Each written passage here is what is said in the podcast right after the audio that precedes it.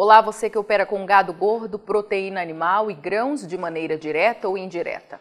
Seja muito bem-vindo à Rural Business, única agência provedora de informações estratégicas para o agronegócio do mundo, já que aqui não existe interferência de compradores ou vendedores em nosso conteúdo.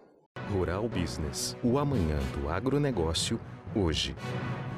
O governo chinês vai ou não bloquear o consumo de alimentos em Pequim? As importações de carne suína para a China continuam muito fracas em todos os frigoríficos que operam no Mercosul. Mas o que não contam por aí no mercado de alimentos e de proteína animal? Não contam que para os suinocultores chineses, os últimos meses foram muito difíceis, pois a lucratividade foi extremamente baixa e o abate aumentou, já que alguns foram expulsos do mercado. Uma situação que não fez nada além de diminuir os preços durante os primeiros meses do ano. Mas o Departamento de Agricultura e Assuntos Rurais da província de Guangdong emitiu um aviso suspendendo a importação de suínos para abate a partir de 1 de maio. Isso facilitou o aumento dos preços da carne suína em todo o sul da China. Além disso, neste momento, a procura de consumo de carne suína aumentou, também impulsionada pela festa de 1 de maio, que tem contribuído para um aumento do consumo nos lares. Tudo isso facilitou uma mudança na tendência dos preços, que começaram a dar sinais positivos nos últimos dias.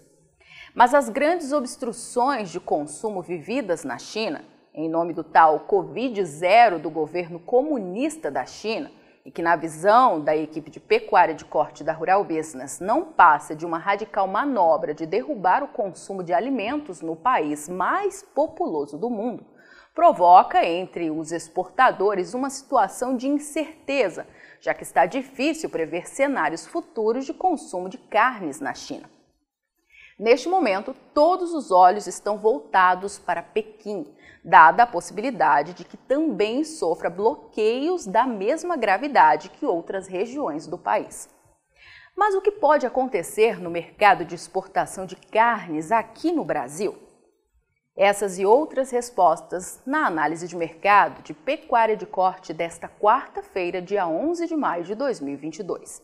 Mas só para os assinantes de um dos pacotes de informação aqui da Rural Business.